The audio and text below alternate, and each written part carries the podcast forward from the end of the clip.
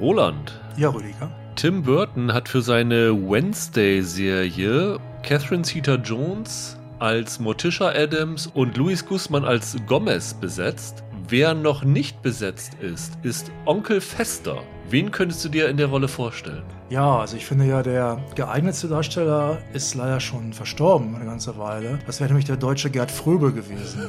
also unter anderem bekannt aus Goldfinger. Da gibt ja. es wirklich, kann man im Internet mal gucken, es gibt so wirklich so, so Auftritte von ihm, so Bilder, so, wo er so ein bisschen pantomimisch äh, was macht mit dem Gesicht und so. Und da sieht er wirklich perfekt aus wie für die Rolle. Ich habe dann gedacht, von den noch Lebenden, den ich sehr geeignet fände und der auch ein bisschen Serienerfahrung hat, das wäre Danny DeVito. Das finde ich von der Körperform passt der und vom, vom, vom kahlen Kopf und so. Und der hat auch schon mal eine ähnliche Figur gespielt, nämlich den Penguin ja. im, im, im, zweiten Tim Burton Batman. Auch wieder Tim Burton, hat er kennt er auch schon. Er hat ja auch Serienerfahrung von ähm, It's Always Sunny in Philadelphia. Den könnte ich mir in der Rolle, das ist auch ein witziger Typ und ich könnte mir den in der Rolle gut vorstellen. An den hatte ich auch gedacht, weil ich hatte mir die Comics angeguckt mhm. und der Fester ist ja kleiner als der Gomez mhm. und Luis Guzman ist 1,66, das heißt, es müsste schon ein ziemlich kleiner Schauspieler sein. Mhm. De Vito ist 1,47 und er ist älter und er ist ja in den Verfilmungen, auch in der Animationsserie, der ältere Bruder von dem Gomez. Deswegen wäre meine erste Wahl auch Danny DeVito gewesen. Ich habe aber auch überlegt, wen könnte ich mir denn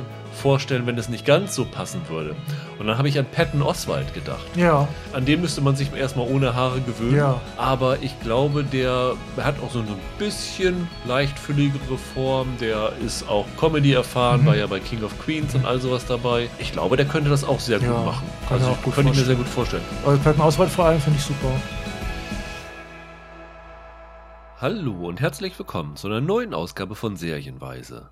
Mein Name ist Rüdiger Meier und ich begrüße heute mal wieder Roland Kruse. Hallo. Wir haben uns zwei neue Serien heute wieder ausgesucht und die eine werden die meisten von euch schon gesehen haben, könnte ich mir vorstellen, denn die erste Folge ist am Mittwoch gestartet. What If? Ist es die erste Animationsserie im Marvel-Universum? Also die erste jetzt von Disney Plus. Es gab ja vorher schon verschiedene andere. Immer, ja, ne? genau. Also, im, also im, im MCU tatsächlich genau. ist es die, im Marvel-Kino-Universum, ja, ist es die erste. Die wird im wöchentlichen Rhythmus ausgestrahlt. Genauso wie unsere zweite Serie heute, von der wahrscheinlich die wenigsten von euch gehört haben. Es ist eine australische Serie. Sie heißt Mr. In Between und startet heute bei Fox Deutschland. Der Sender, der noch im linearen Fernsehen zu sehen ist, wird ja zum 30. September eingestellt. Aber diese Serie startet dort nochmal neu und ist dementsprechend dann auch noch bei Sky Ticket und wie immer auch bei Magenta TV zu sehen. Die werden wir am Ende besprechen, denn es ist ja so ein, eher so ein kleiner, obskurer Geheimtipp. Vorher wollen wir uns noch einmal ins Marvel Cinematic Universe stürzen. Wobei man hier sagen muss, diese Serie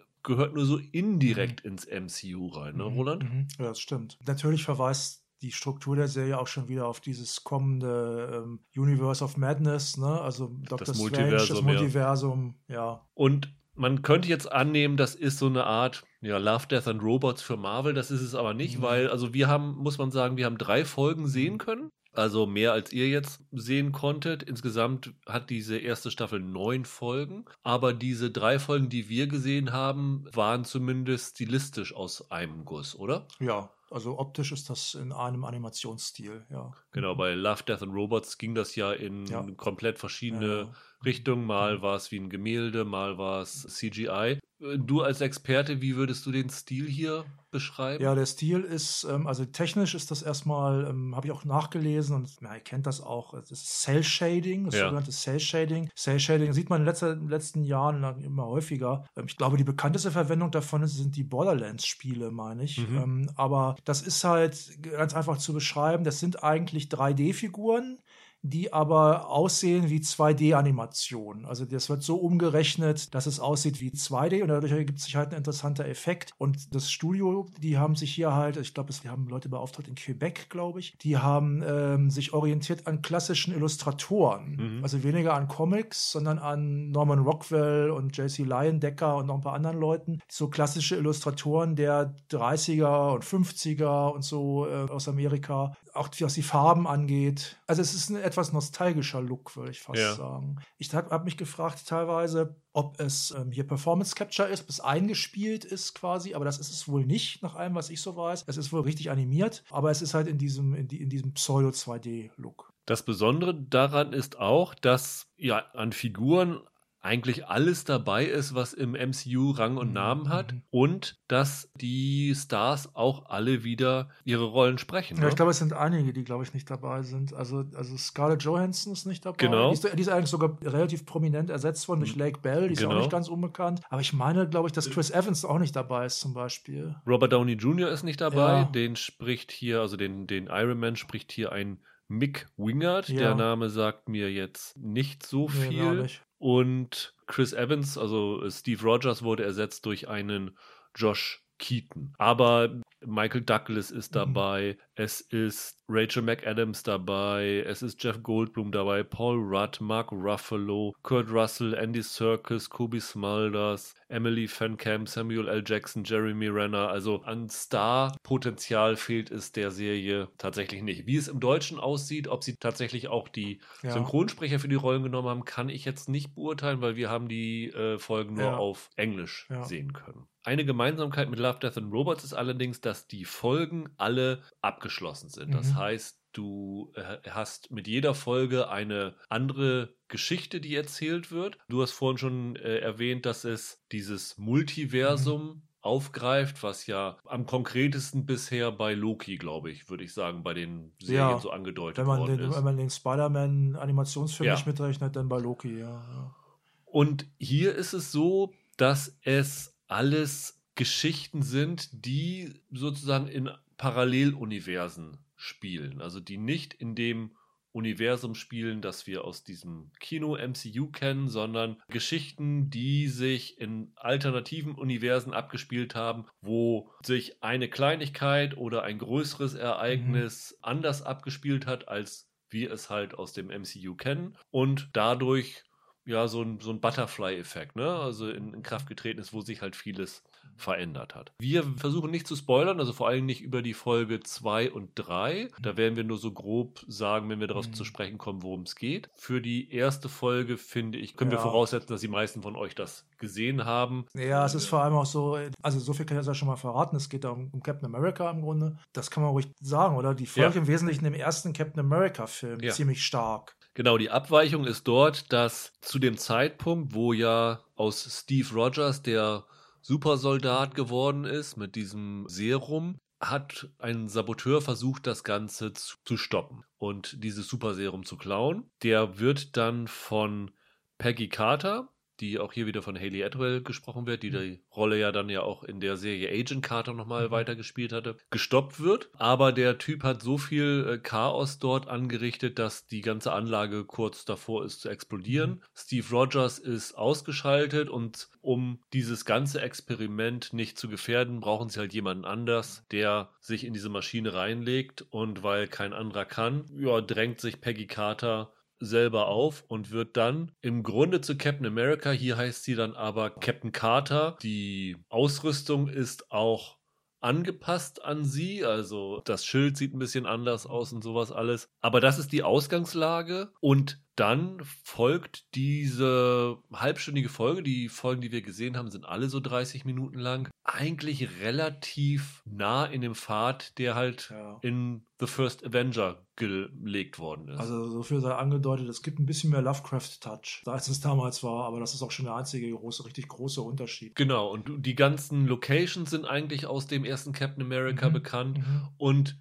die, ja, in Anführungsstrichen Twists sind auch eigentlich ja. von dem ersten Film bekannt. Also wer den ersten Film gesehen hat, kann eigentlich vorausahnen, wie das abläuft und mhm. tatsächlich sogar das Finale erinnert sehr, sehr ja. stark an den Film, ja. Lass uns doch mal erst über diese erste Folge reden ja. und dann den Rest einschätzen. Also wenn du jetzt nur, nur isoliert diese erste Folge dir vornimmst, Roland, wie hat dir diese Folge gefallen, sowohl was die Geschichte angeht, als auch die Animation und äh, alles noch, was dazu gehört. Na, ich sage erstmal, wie es mir allgemein gefallen hat. Insgesamt ist die schon so ein bisschen underwhelming, fand ich. Sie machen da letztlich sehr wenig mit. Gerade in dieser ersten Folge mit dieser, dieser What-If-Geschichte. Also es ist ja so, dass dieser What-If-Moment oder dieser, dieser Moment, wo sich quasi dieses Universum abspaltet, ist ja der, wo irgendwie äh, Steve Rogers Peggy Carter zuzwinkert und dann verlässt sie nicht. Deswegen verlässt sie durch dieses Zwinkern, verlässt sie dann nicht den Raum, wo er dieses Serum dann bekommt. Ja. Und damit ist sie überhaupt zugegen, um zu Captain Carter zu werden. Und das ist halt alles sehr nah dran. Und was die Animation angeht, es ist schon so ein bisschen problematisch. Also sie wird dann halt auch so aufgeblasen, ja. wie das bei Steve Rogers war. Nur bei Männern sieht das nach einem, ich sag mal, konventionellen Schönheitsbild, sieht das halt gut aus, wenn die breite Schultern haben. Bei Frauen, da sieht, sie sieht halt schon sehr wie eine, ja, wie eine Sportlerin aus. Sieht aus so. wie eine russische Kugelstoßerin ja. aus den 80er Jahren ja. im äh, Steroid war. Ja, so ein bisschen, ist, das stimmt schon. Wenn da denn das, das angesprochen würde, mehr mit gemacht würde, wenn da wirklich über Body-Shaming oder sowas gesprochen würde oder über Körperformen oder über Gender oder so. Das ist aber gar nicht der Fall. Das ist eigentlich, also das ist nur insofern ein Thema, als es da so einen, so eine Arschgeige gibt. Der eine Colonel, was er da ist, der ist halt immer gegen sie, während alle, eigentlich alle anderen machen halt, finden sie halt gut. Das ist im Grunde genommen das Gleiche, was man in der Agent Carter Serie kannte, dass ja. alle also dieser Typ ist halt einer, der Frauen im Außeneinsatz ja, nicht will. Das, genau. das war ja ein großes Thema in Agent Carter. Ja. Es war teilweise auch im ersten Captain America, da hat so ein bisschen Tommy Lee Jones diese ja. äh, Rolle eingenommen. Ja. Und ansonsten finde ich die Animation und die Gestaltung sehr schön. Also ich mag die Farben sehr gern, ich finde die Actionsequenzen ziemlich toll, das geht wirklich ziemlich wild ab, wie da mit Perspektive gespielt wird und wie dann die Figuren durch die Luft wirbeln und so, das haben sie, finde ich, ähm, haben sie sehr schön gemacht. Die allgemeine Gestaltung, ich finde auch andere Figuren ganz gut gestaltet. Zum Beispiel den, der, also Steve Rogers zum Beispiel bleibt ein Hämpfling. Ja. Und der sieht zum Beispiel die Hämpfling-Version von, von, von Chris Evans damals, die sie ja, die sie ja wieder mit CGI getrickst haben, ja. sehr ähnlich, finde ich. Ich finde die Animation eigentlich gut. Ich finde, sie haben sich nur bei der Peggy Carter-Figur, das war schon so ein Teil von Peggy Carter. Das war schon immer eine, ja, sehr flotte, sehr attraktive Frau. Und das ist jetzt hier auch überhaupt kein Thema, dass sie das jetzt irgendwie äh, hier irgendwie nicht mehr ist. Sie ist einfach so eine, ja, eine Valkyrie ist sie im Grunde. Das meine ich jetzt neutral. Eine Valkyrie ist ja so ein, ja, man kann auch sagen, hier so eine, so eine, so eine Schildmaid oder so. Ich klinge jetzt hier wie so, ein, wie so ein, wirklich wie so ein alter weißer Sack, aber es ist halt nicht das, was die Peggy Carter bislang auszeichnet. Ehrlich gesagt, was ich auch ein bisschen komisch finde, ist, wenn ich mich an den ersten Captain America zurückerinnere. Das ist jetzt ja schon ein bisschen her, dass ich den ja. das letzte Mal gesehen habe. Aber die Chris Evans Figur ist ja auch nicht so ein Riesenschrank ja. da. Der hat ja irgendwie anders seine Kräfte. Der wird auch, wurde ja auch viel ja. mit CGI und so gemacht, aber das ist ja nicht so, dass er auf einmal wie Arnold Schwarzenegger nee, da rauskommt so oder sieht so. Er nicht aus, das und stimmt. das haben sie halt hier gemacht, deswegen finde mhm. ich, passt das auch nicht so ganz. Also es ist für mich eher, wäre es sinnvoll gewesen, sie so zu zeichnen oder charakterisieren, wie zum Beispiel in Wonder Woman die ganzen äh, Frauen von ihr, von dem Amazonen. Ja, bei der Insel da. Ja. ja. Das wäre dann halt die Peggy Carter gewesen, die man kennt. Vielleicht wollten sie das gerade darum nicht. Also ich fände es auch total okay gefunden mit dieser Kugelstoßerinnen-Gestalt, nur dann muss das irgendwie auch mal, die, die, hätte sich auch irgendwie anderweitig dann ben, anders benehmen können oder sowas. Und aber sie ist dann halt die alte Peggy Carter, die aber dann diese äh, Steroidgestalt hat und das fand ich ein bisschen, ja, ein bisschen keine so gute Entscheidung irgendwie. Für mich war das allerdings mit Abstand nicht das größte Problem, weil ich habe wirklich gedacht, also gerade weil es die erste Folge mhm. ist, die sie jetzt hier mhm. zeigen und dieses ganze Konstrukt von alternativen Realitäten ja, ja. vorstellen und äh, sagen so, wir können jetzt hier ein bisschen spielen, wir müssen uns jetzt nicht an die Regeln des MCU mhm. halten. Wir können hier wirklich in alle möglichen äh, Dinge gehen, wie das ja auch in Loki da gemacht mhm. worden ist. Und dann eine Geschichte zu erzählen, wo ich die ganze Zeit gedacht habe, das habe ich schon mal gesehen. Und dass jetzt auf einmal Peggy Carter in der gleichen Geschichte einfach diese Position einnimmt, die Steve Rogers hatte, das ist mir ehrlich gesagt nicht originell Nö, genug. Ist es auch nicht. Und da dachte ich, oh, wenn die ganze Serie so weitergehen soll, dass ihr wirklich im Grunde genommen nur die gleichen Geschichten nochmal erzählt, nur mit veränderten Rollen, das finde ich ein bisschen, bisschen schwach. Und ich finde auch noch problematischer, dass die Tatsache, dass Peggy Carter jetzt Captain Carter, so wird sie jetzt mhm. hier genannt, also sie heißt ja nicht Captain America, wird, das scheint hier auch nicht wirklich eine Rolle zu spielen. Nö. Also das ist, das ist dann einfach so und das wird nicht thematisiert. Ehrlich gesagt war ich von dieser ersten Folge mhm. und äh, wohlgemerkt, wir reden hier jetzt im Moment nur von der ersten Folge, fand ich das ziemlich schwach. Ja, fand ich auch nicht doll. Also ich habe ja den, äh, das Sofia schon mal verraten. Ich habe mich da vertan, habe zuerst die dritte geguckt.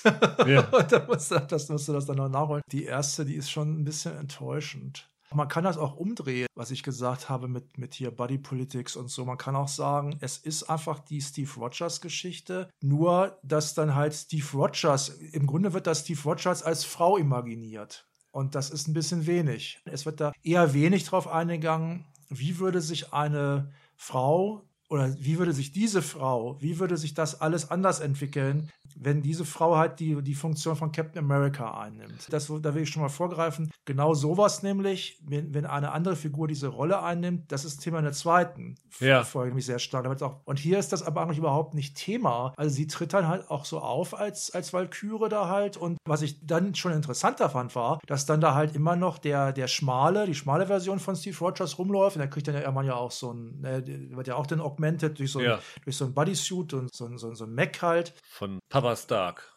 Ja, genau, genau. Und ich fand den in Anführungszeichen unmännlichen Steve Rogers, den fand ich viel interessanter, was, wie der denn damit umgeht, dass er jetzt nicht der Super Soldier geworden ist. Und da wird aber auch nicht genug mitgemacht. Das fand ich viel interessanter als diese, als diese Peggy Carter-Figur.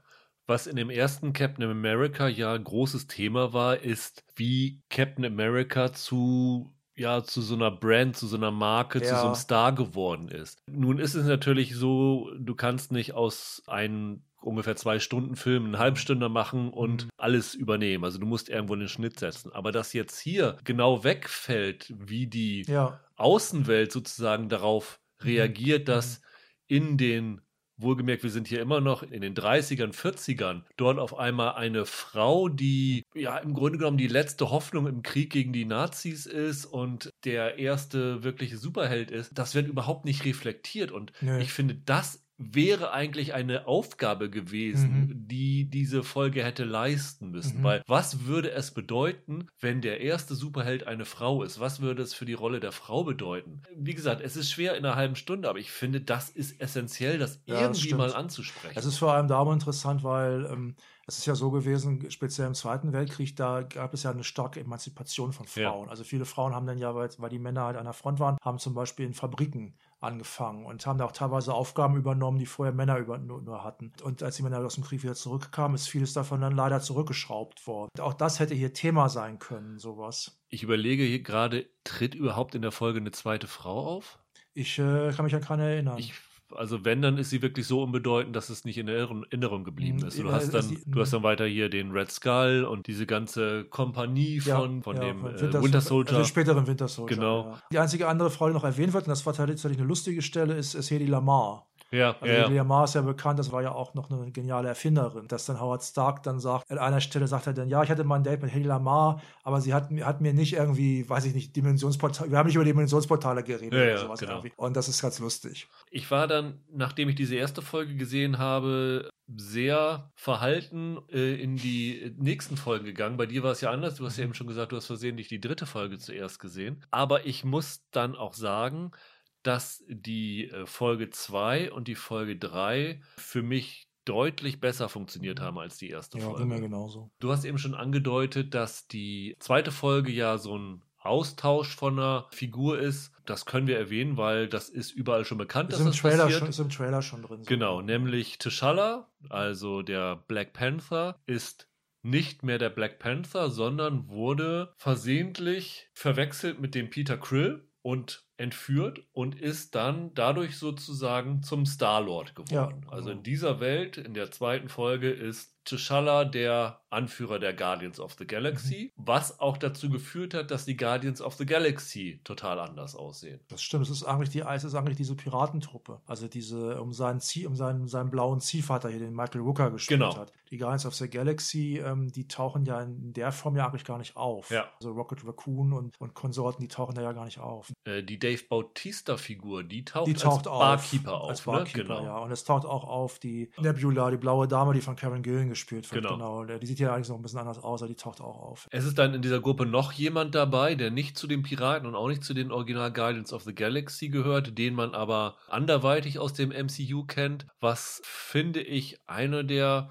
besten Einfälle ja. gewesen ist, weil der ständig davon erzählt, was er eigentlich ja. tun wollte. Das lassen wir bewusst jetzt mal ja. so ein bisschen vage. Also ich war wirklich da, ich war wirklich ein bisschen baff, als man später dann in einer Szene da, man, man, man hat wirklich ein bisschen Angst um die Figur. Ja. Und das ist bei der Figur würde man das nicht unbedingt erwarten. Also zum einen ist es besonders, weil äh, Chadwick Boseman den ja noch gesprochen mhm. hat. Ich weiß gar nicht, ob es, also es ist jetzt quasi das letzte, glaube ich, was man von ihm ja, sieht mhm. nach seinem Tod. Ich weiß nicht, wann er das äh, genau aufgenommen mhm. hat, aber das ist auch schon irgendwie ein besonderer Moment. Ja. Die Folge ist auch ihm gewidmet. Ja, also äh, mhm. unser, die schreiben irgendwie für unseren äh, Helden und sowas alles. Fand ich schon irgendwie sehr, sehr rührend, das Ganze. Mhm. Aber die Folge selber ist super originell. Sie ist sehr unterhaltsam. Mhm. Also ich habe da einige Male sehr äh, gelacht. Ja, ja. Und genau das ist eigentlich das, was ich mir von dieser Serie erhofft hatte. Und da war ich eigentlich sehr happy drüber. Da wird wirklich die Frage gestellt, wie würde sich das Universum entwickeln, wenn eine Figur einfach ganz andere Eigenschaften hätte als ja. die Figur, die wir kennen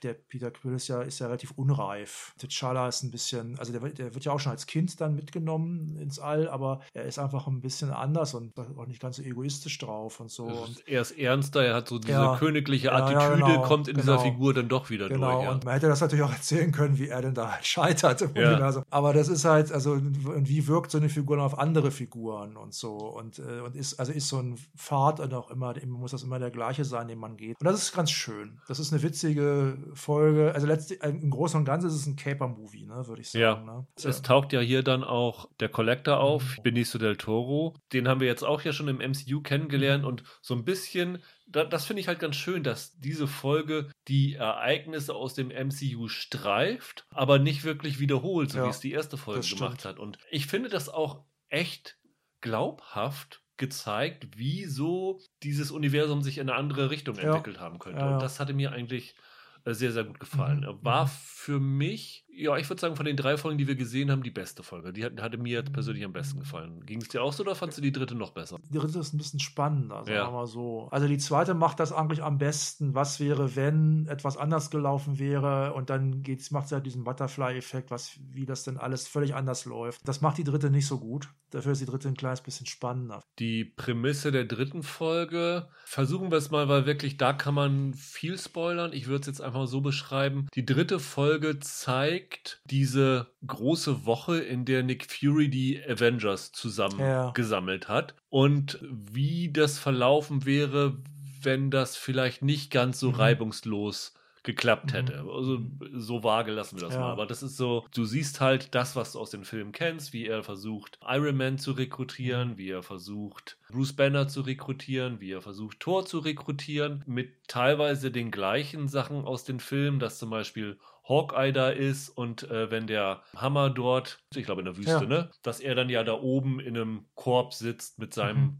Pfeil bewaffnet und all sowas. Sachen, die du aus den Filmen kennst, aber dann wirklich komplett anders ablaufen. Und man weiß bis zum Ende nicht, warum diese Sachen so anders ablaufen. Das ist so ein bisschen wie so ein Mystery-Ding aufgebaut. Das ist auf jeden Fall die mutigste Folge von den drei ja. gewesen, würde ich sagen. Also es gibt ein Konstruktionsproblem bei der Folge und zwar dieser What-If-Moment. Also der eigentliche Moment, wo sich quasi dieses Universum abgespalten hat von dem Marvel-Universum, was wir kennen, der wird ja überhaupt nicht thematisiert. Also es muss irgendwann vielleicht zehn Jahre oder so zuvor, muss es einen Moment, hat es einen Moment gegeben, in dem äh, eine so viel sei verraten, eine Figur mit ihren Emotionen überhaupt nicht klargekommen ist. Und mhm. im Marvel-Universum, das wir kennen, ist diese Figur einigermaßen zumindest damit klargekommen. Ja. hier ist das aber anders. Dieser Moment, der wird überhaupt nicht thematisiert. Den sehen wir nicht nur nicht, der wird auch gar nicht angesprochen. Das ist ein bisschen komisch. Die ganze Folge zeigt eigentlich schon den Butterfly-Effekt von diesem Problem. Ja.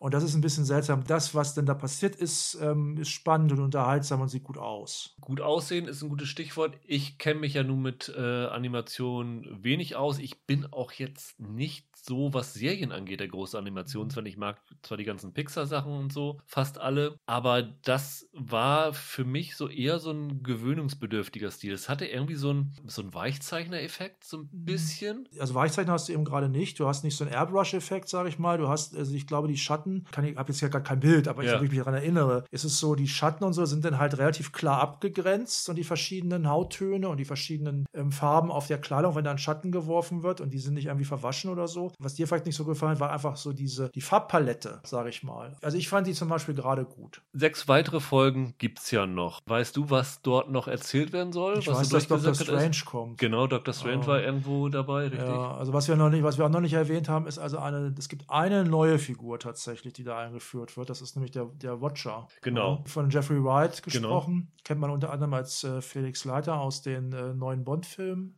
Und aus äh, Westworld. Richtig, genau. Aus ja. Westworld kennt man ihn natürlich auch. Also auch ein guter Typ. Der Watcher ist halt so jemand, der äh, so, so, so ein galaktisches Wesen, der halt die anderen Zeitstränge auch sehen kann, die anderen Möglichkeiten des Universums und sich das dann anguckt. Und das ist so der Erzähler, so ein bisschen, so wie es ist so ein bisschen wie bei Twilight Zone, dass der am Anfang immer so ein ja. bisschen was erzählt. Ich habe dann irgendwie unweigerlich der wird immer so, so nebulös mhm. gezeigt. Man sieht da immer so im Hintergrund die, ja. die Augen und so. Es erinnerte mich so ein bisschen an zum einen die Bewahrer der Zeit in Loki.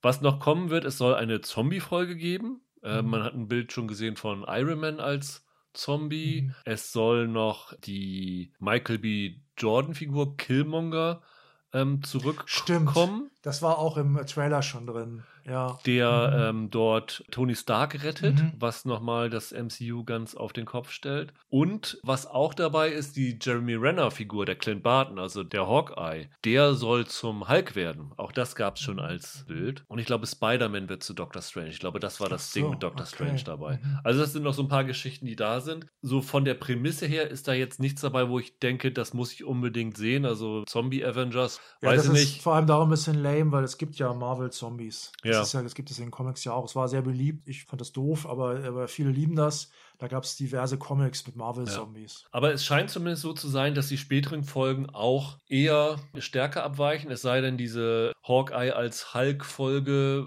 geht in einem der Hulk-Filme, mhm. spielt die nach. Aber es klingt alles nicht so ganz uninteressant. Ich bin echt gespannt, wie man so nach diesen neuen Folgen insgesamt darauf blickt. Und ich bin tatsächlich auch gespannt, wenn Marvel jetzt wirklich das Multiversum einführt, mhm.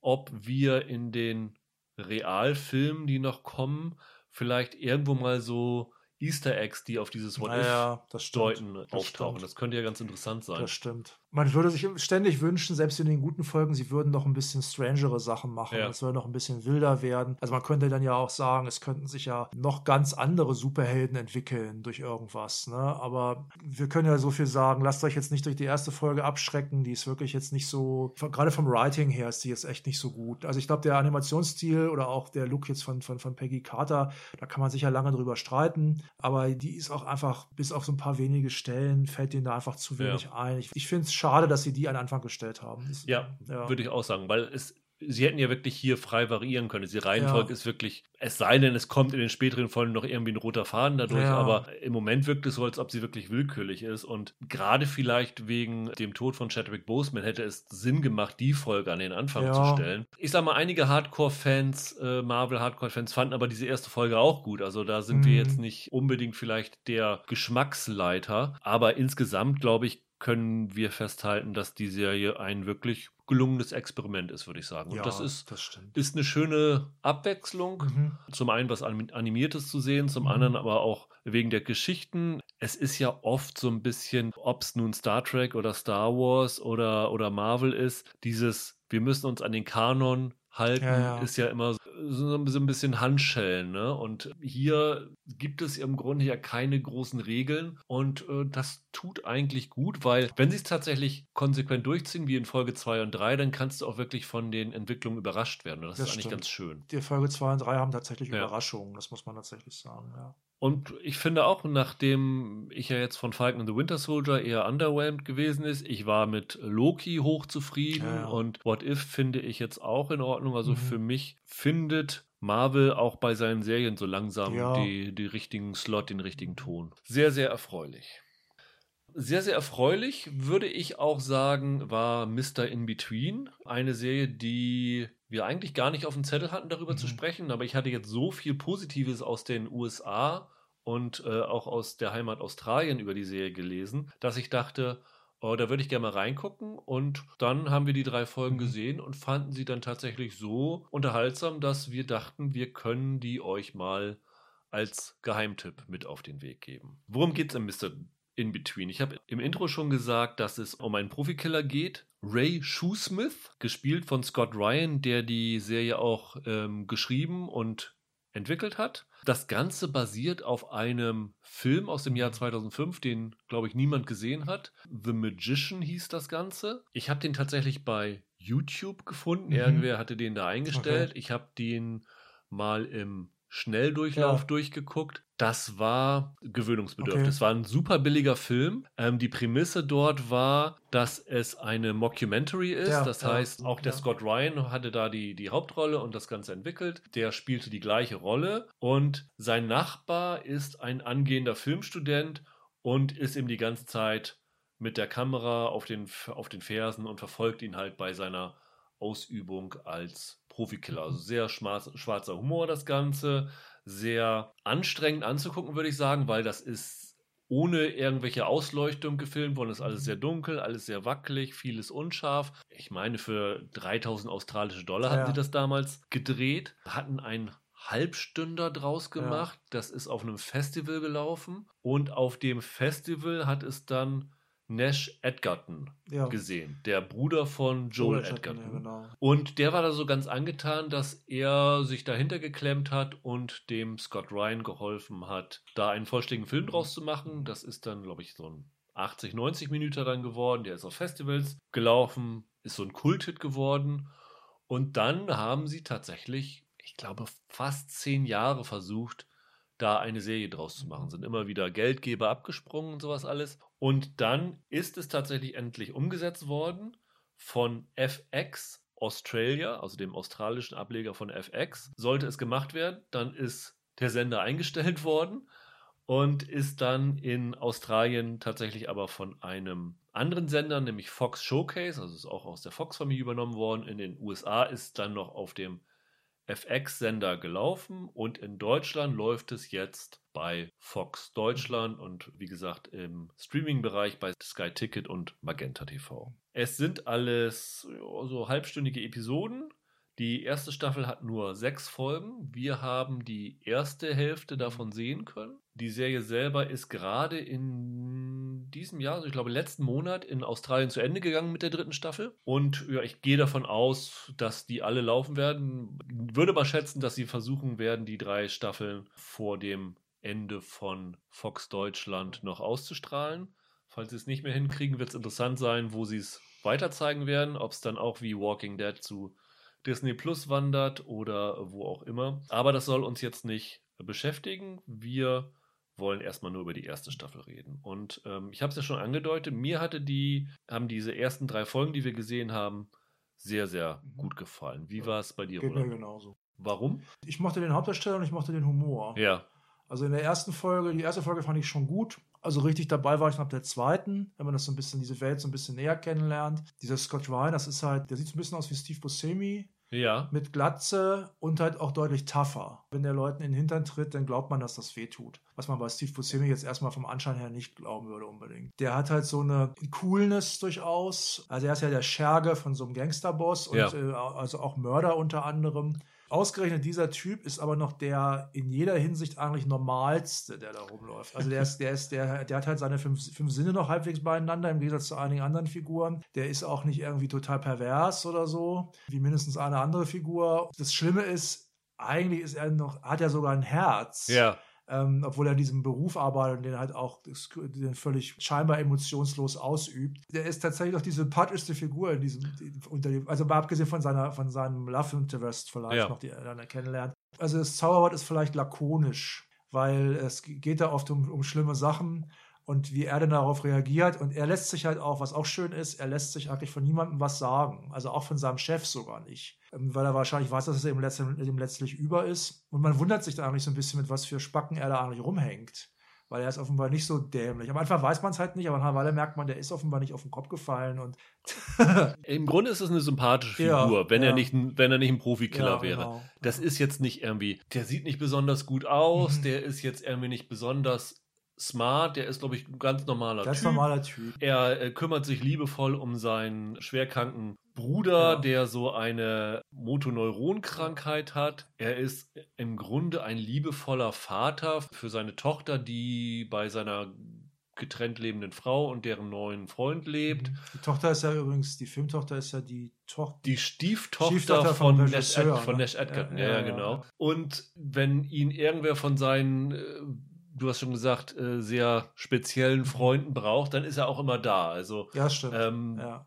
Liebenswert, hilfsbereit. Er ist auch, obwohl er jetzt hier dieser harte Typ ist, relativ unsicher. Wenn er jetzt irgendwie da eine, diese, diese spätere Freundin Ja, kennenlernt, traut er sich nicht, sie anzusprechen und all sowas. Das macht ihn eigentlich zu einem Sympathieträger. Und gerade diese tonalen Unterschiede zwischen dem, was er beruflich macht und dem, was er abseits von diesem Killen ist, ähm, das macht es irgendwie zu einer tonal besonderen Serie. Ja. Ähm, man könnte jetzt so ein bisschen an Barry denken. Ja, habe ich leider noch nie gesehen, habe ich aber auch gelesen, dass das in so eine Richtung gehen soll. wo ja der Profikiller davon träumt, dass er Schauspieler werden will. Ich finde aber, das geht hier doch schon ein bisschen in eine andere Richtung. Also Barry ist ja schon auch sehr edel gefilmt und sowas alles Mhm. und das hier hat eher so wirklich so einen naturalistischen Ja, Touch. das stimmt. Es wirkt so ein bisschen low budget und Ja. es wirkt teilweise improvisiert, manchmal in einigen Szenen und äh, das stimmt, ja. Das Besondere ist ja auch dieser Scott Ryan, der das ja Ganze geschrieben hat und sowas alles, die Hauptrolle spielt. Der ist überhaupt kein Schauspieler. Der hat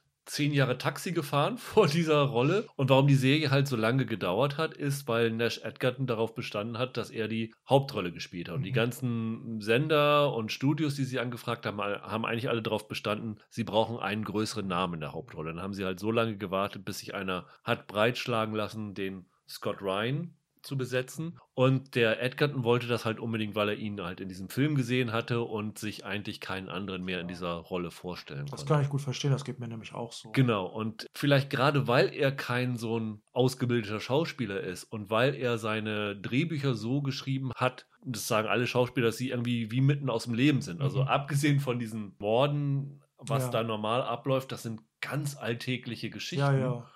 Und irgendwie ist das schon besonders. Und der Humor in dieser Serie, das ist im Grunde ist das eine schwarze Komödie, Ja, ja. würde man es klassifizieren. Ja. In Barry ist es, glaube ich, bewusster auf Humor geschrieben. Hier Mhm. entsteht der Humor eigentlich eher aus den Situationen, weil die so absurd Das sind. stimmt. Und in der dritten Folge gibt es eine Szene, da habe ich so lauthals aufgelacht, weil die mich so überrascht hat Ja. und weil diese Das ist am, Situation Ende, am so Ende wahrscheinlich, oder? ja, ich sage nur im, im Keller. Im Keller, ich weiß, was du meinst. Ähm, ja. Die ist sehr lustig. Das ja. war so genial. Ich habe da mich erstmal weggeschmissen.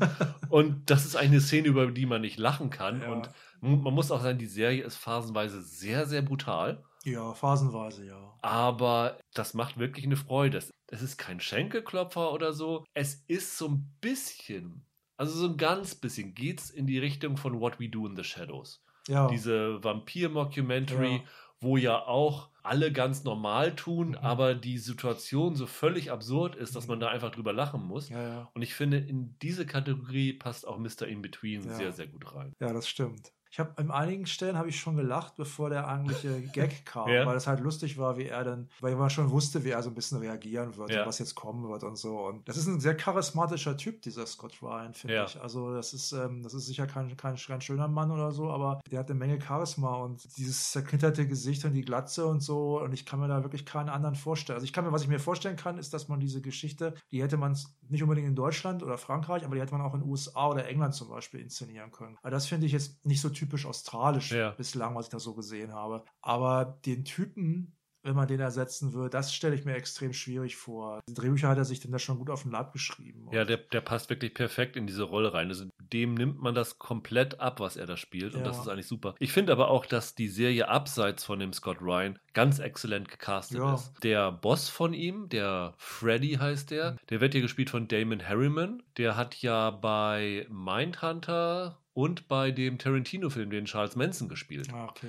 Der hat sich da so ein, so ein Bart wachsen Ja, lassen. ja. Man, er- man erkennt ihn nicht gleich, wenn man es nicht weiß. Aber dadurch, dass man ihn als Charles Manson kennt, wird ja dieser Boss, dieser Gangsterboss, der aber im Grunde genommen viel unfähiger ist ja, als der Scott Ryan, stimmt. hat man im Hinterkopf dann doch so eine gewisse Bedrohung durch die Figur. Ich finde, die, die die Brittany spielt, also die Stieftochter von mhm. dem Edgerton, Chika Yasumura, die finde ich auch super. Ja, also die ist in dieser Riege an durchgeknallten Figuren halt ja. ein ganz normales Mädchen, ja, das, das dazwischen läuft. Die ist auch noch normal, ja. Die dann immer äh, zu ihrem Onkel sagt, äh, wenn er Scheiße sagt, ja. so, du schuldest mir einen Dollar, was immer sehr lustig ist, weil es teilweise in den bizarrsten Situationen passiert. Die ist wirklich ganz wunderbar, ist auch ihre erste Rolle überhaupt gewesen. Edgerton hat in einem Interview gesagt, dass er lange gesucht hat nach der richtigen, bis seine Frau ihm auf einmal gesagt hat, wie wäre es denn mit äh, Chica? Und er hat dann lange überlegt, ob er das machen soll, mhm. weil er hat gedacht, ah, wenn ich jetzt sie vorsprechen lasse und sie kann das nicht oder sie ist da nicht mhm. gut, mhm. dann hängt erstmal der Haussegen ja, ja, schief. Aber dann hat sie sich wirklich überraschenderweise als äh, Idealbesetzung entwickelt. Mhm. Und auch dann hat er noch so einen Kumpel, Gary, äh, gespielt von Rust, Justin Rosniak. Der hat echt einen an der, der hat echt einen an der Waffe. Ja. Die Serie hat ja auch wirklich, das finde ich sehr schön, so, so eine Steigerung in der. Ja. Also du hast ja eben selber schon gesagt, die erste fand es ganz okay ja, und dann ja, die zweite lustig und bei der dritten war es so richtig drin. Und so ging es mir eigentlich aus. Die erste führt erstmal diese absurde Situation ein. Ist das schon in der ersten Folge, wo er mit seiner Tochter und dem Eis unterwegs ist? Oder ist das, nee, das in der zweiten? Glaube ich, glaub ich, in der zweiten. Das ist in der zweiten, ja. genau. Mhm. Und in der zweiten kollidiert das Privatleben ein bisschen mehr mit dem Berufsleben. Mhm. Der Bruder von ihm weiß von seinem Job als Profikiller. Die anderen aber alle, mhm. alle nicht. Den sagt er alles, er äh, arbeitet Security oder so. Was er teilweise ja wirklich macht. Er ist ja, ja so Türsteher. Ne? Und dann wird es wirklich mit jeder Folge absurder und der Humor wird äh, immer schwärzer und immer bitterer. Und das ist so großartig. Also, ich will unbedingt diese erste ja, Staffel zu Ende gucken. Habe ich dann auch gedacht. Ich wüsste auch gern, wie das weitergeht. Also, das Problem bei den Figuren ist wohl letztlich, um das mal anzudeuten, die sind alle irgendwie connected. Ja.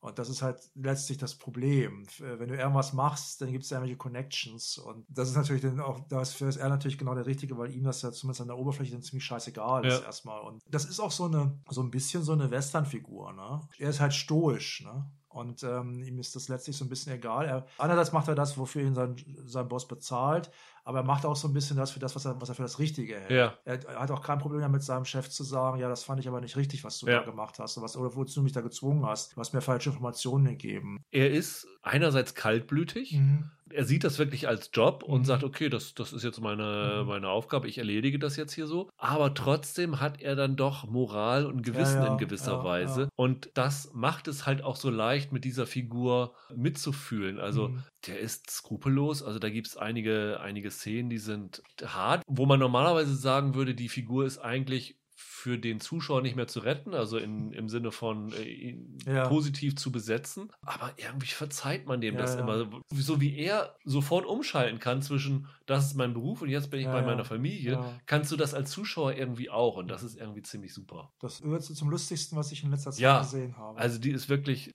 ein großes Vergnügen. Zudem, dass sie sehr real wirkt, passt auch, es gibt in der zweiten oder dritten Folge eine Szene, wo die Tochter den Vater fragt, sag mal, gibt es eigentlich den Weihnachtsmann? Ja. Und daraus entwickelt sich eine sehr, sehr ja, ja, amüsante Diskussion, weil die Tochter halt immer dann weiter fragt, gibt es den Osterhasen, ja, gibt es Einhörner, gibt es Jesus und sowas mhm. alles. Und diese ganze Diskussion ist tatsächlich eins zu eins so gewesen zwischen so. Nash Edgerton und seiner realen Ach Stieftochter. So, okay. Und er sagte, das sei äh, sehr amüsant und absurd gewesen, diese Diskussion, die er selber mit ihr geführt hat, jetzt aus dem Mund eines anderen zu mhm, sehen. Und mhm. das finde ich, merkt man halt dieser Serie so an, dass sie trotz dieser übertriebenen Prämisse irgendwie aus dem Leben gegriffen Ja, wird. ja, das stimmt. Und das ist irgendwie wunderbar. Also, wenn die zweiten und dritten Staffeln noch kommen, würde ich die auf jeden Fall auch, ja. noch, auch noch sehen wollen, ja. weil, so wie ich das gelesen habe, ist es so, die zweite Staffel hat elf Folgen, die dritte hat neun Folgen und jede Staffel setzt so ein bisschen anderen Schwerpunkt. Ich glaube, in der zweiten ist es so, dass so diese familiären Probleme in den Vordergrund treten und in der dritten Staffel so mehr diese beruflichen Herausforderungen in den Vordergrund treten. Ich habe versucht, Spoiler zu vermeiden bei der Recherche des Ganzen. Ich habe nur irgendwo gesehen, dass die dritte Staffel, also das Finale, wohl sehr, sehr gelungen sein soll mhm. und so diese wirklich gefeierte Serie in Australien Ja. zu einem guten Ende bringt. Ja, und ja. von daher, ich sag mal, wenn die tatsächlich alle drei Staffeln durchzeigen würden und die ihr Niveau halten Mhm. und so auf dem Niveau der dritten Folge bleiben und vielleicht sogar noch ein bisschen steigern, würde ich das so zumindest als Außenseiterkandidat für die Top 10 am Ja, Ende des Jahres Das sehen. geht Also mir auch so. hat mir sehr, sehr gut Ja, gefallen. ja. Also in der ersten Folge musste ich mich echt mal erstmal so ein bisschen in den australischen Dialekt anhören. Nachher ging es dann besser. Ich weiß nicht, ob es einfach an den Dialogen lag zufällig oder ob es mich dann so ein bisschen reingehört hatte. Also am Anfang war es ganz schön knackig. Der hatte am Anfang so, eine, so ein Gespräch mit so einem Typen, der Ja. dann nachher hin nochmal auftaucht. Der Ja. hatte sehr, sehr Ja, australischen Slang, der Ja. über Mate und sowas Ja, ja, äh, drüber ja. hinausging. Ging mir genauso. Mhm. Aber äh, ich glaube, die meisten werden es auf Deutsch gucken. Das ist, glaube ich, auch keine Serie, wo man mit der Synchro eigentlich viel kaputt Nee, machen das kann. stimmt. Weil, ja. wie gesagt, der Humor entsteht aus den Situationen. Das Ja, ist jetzt ja. nicht irgendwie mit Wortspielereien oder sonst nee, irgendwas. stimmt. Stimmt. Ähm, von daher glaube ich, die kann man auch gut auf Deutsch gucken. Ja, dann habt ihr von uns diese Woche zwei Tipps bekommen, zwei Empfehlungen, die ihr gut gucken könnt, womit ihr in den nächsten Wochen noch ein bisschen beschäftigt seid, weil wie gesagt, die Serien laufen alle im Wochenrhythmus. Und dann hören wir uns in der nächsten Woche wieder, dann hoffentlich wieder mit Michael, weil er mir eine Serie aufgezwungen habe, die ich immer noch vor mir herschiebe, auf die ich null Lust habe. Ja, ich bin gespannt. Michael ist großer Fan davon. Es könnte eine unterhaltsame Diskussion werden nächste Woche. Bis dahin, habt ein schönes Wochenende, bleibt gesund, macht's gut, ciao, ciao. Tschüss.